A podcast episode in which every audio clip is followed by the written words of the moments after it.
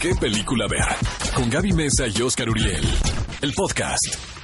Cinefilos, estamos de regreso en qué película ver, un programa de Cinépolis y vamos a contarles cuáles fueron algunas de las noticias que estuvieron sonando en redes sociales.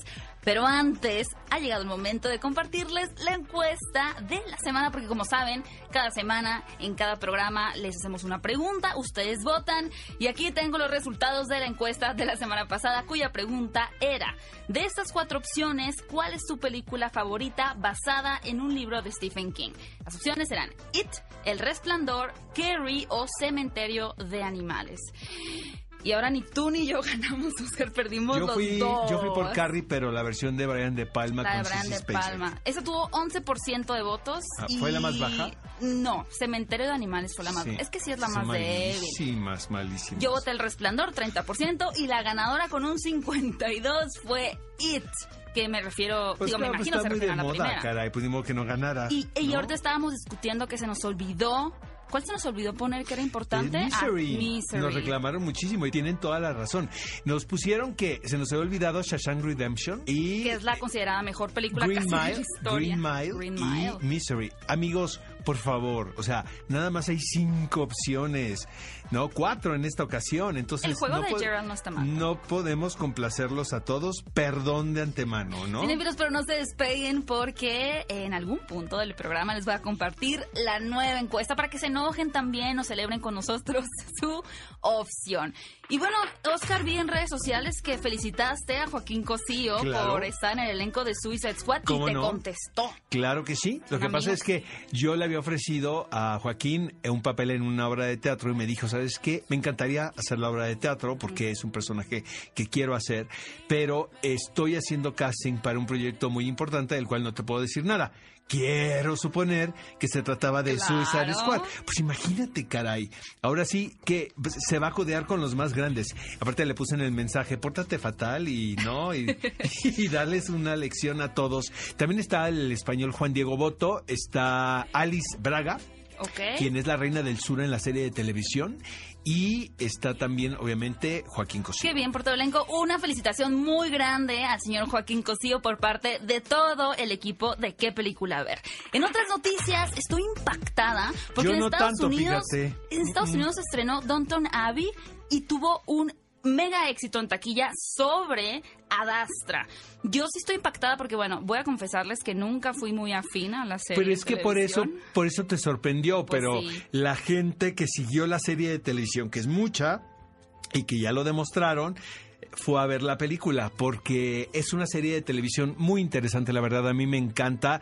Eh, pueden, sí, puede ser una serie de televisión para ñores, pero está muy entretenida, está muy bien hecha, los valores de producción son de primera, y lo que creo que funcionó la película, amigos, porque al final de la última temporada se deja abierta la puerta para que sigan sucediendo cosas. O sea, realmente eh, la película no se siente forzada ni se siente como algo eh, que es ajeno a lo que la gente vivió por, por seis o siete temporadas, no recuerdo cuántas fueron, pero este, hijo, yo sí tengo muchísimas ganas de verla, no la he visto aún, tenemos entrevistas exclusivas Yay. con el reparto, las cuales les vamos a pasar aquí en qué película ver. Una duda rápida nada más, Oscar. ¿Crees que tenga el mismo impacto y éxito que tuvo en Estados Unidos aquí en Latinoamérica? En Yo México? creo que aquí, aquí en, Latino- en toda Latinoamérica fue un fenómeno. No sé si, si vaya a superar en comparación, ¿no? Y, y- y ahora sí que en porcentaje con lo que sucedió en Estados Unidos. Pero, por ejemplo, en Inglaterra supongo que es un éxito Claro. comprobadísimo.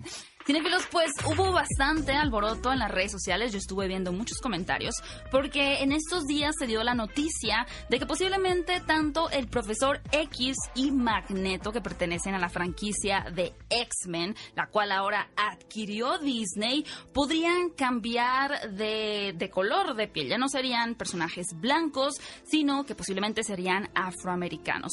La idea con esto, me imagino yo, que es continuar con la inclusión y la diversidad en las futuras franquicias que va a construir Disney, ahora con estos superhéroes. Pero las personas no estaban muy contentas en redes sociales. Por ejemplo, un comentario que, que se volvió bastante popular decía, realmente no me gusta esta idea en absoluto, cambiar a Magneto eh, a una persona de color no mejora la inclusión o la diversidad. No hay muchos personajes judíos en los cómics y Magneto como sobreviviente del holocausto es posiblemente el más importante, por lo cual es dar lugar a un nuevo segmento, por así decir, a una etnia diferente, pero también es restarle a otra, un poquito parecido con lo que sucedió en el caso de la sirenita. Pero, ¿sabes qué? Creo que, o sea, hace sentido esta decisión. Finalmente, pues ya lo vimos. O sea, ya vimos el desarrollo de estos personajes.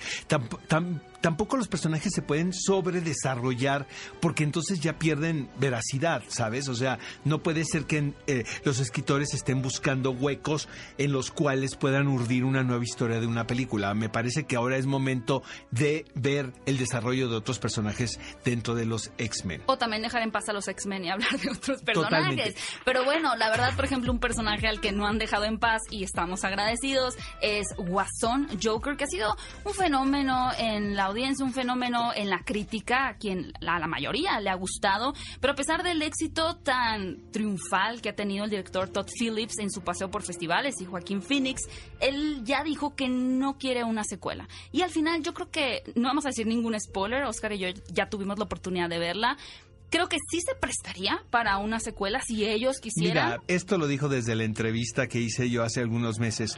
Esta es una película stand alone y de hecho lo dijimos aquí en este programa. O sea, independientemente del éxito que ya vimos que es un exitazazo, la película no va a tener una secuela. Lo que puede suceder es que se retome otro personaje de los cómics y se haga una aproximación de una película como se hizo la del Guasón. Pero con el mismo director, ¿te No, vaya, pero él ni siquiera lo considera, ¿sabes? Él dijo, yo hice la película del Guasón y ya.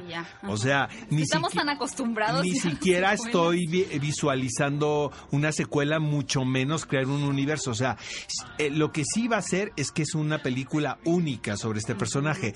Probablemente, debido al éxito de esta película, se retome otro personaje y se haga una película con el mismo tratamiento. Pero bueno, ya lo saben, si les gusta mucho Joker, Guasón, pues sí, qué bueno, genial, pero no, no habrá una secuela por si les queda la duda. Y finalmente les compartimos que la próxima película del director Wes Anderson, que nos ha traído grandes cintas como Tel Budapest, Moonrise Kingdom o mi favorita, Fantastic Mr. Fox, ya puso fecha de estreno para su próximo proyecto que se titula The French Dispatch y será en el año 2020, es decir, ya el próximo año. Va a ser un buen año para ir al cine, pienso yo. Es una película que tiene un elenco sensacional como Bill Murray, que es como la musa de Wes Anderson, Tilda Swinton, William Dafoe, Adrian Brody, Timothy Chalamet, Benicio del Toro, Saoirse Ronan, entre otros.